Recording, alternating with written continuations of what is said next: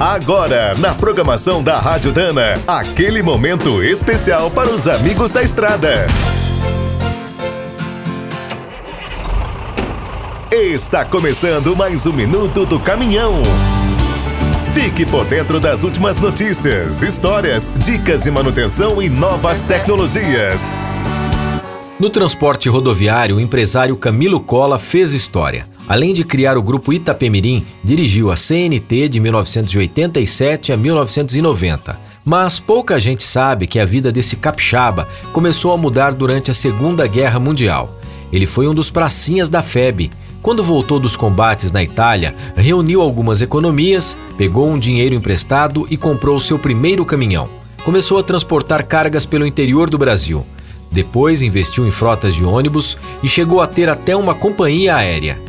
Quando os negócios estavam no auge, Camilo começou a fabricar os veículos que precisava. Em 1981, lançou o ônibus trucado Tribus. A ideia deu certo. Em 89, a produção própria passou a ser feita por uma nova empresa do grupo, a Tecnobus Implementos Rodoviários. Além dos ônibus, foram fabricados furgões para entregas urbanas e em 1996 foi apresentado o protótipo do primeiro caminhão da marca. Em homenagem ao fundador, foi apelidado de Cola Truck 1250. Toda a mecânica foi aproveitada de um Mercedes-Benz 1621 trucado. A maior diferença era a cabine, estreita e unida ao baú. Até as portas ficavam no implemento. Ao final, o estranho projeto foi abandonado. Quer saber mais sobre o mundo dos pesados? Visite minutodocaminhão.com.br. Aqui todo dia tem novidade para você.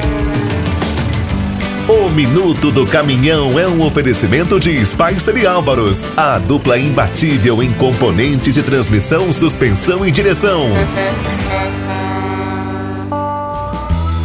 Quem é do trecho já sabe, para ficar bem informado, a Rádio Dana é sempre a melhor sintonia.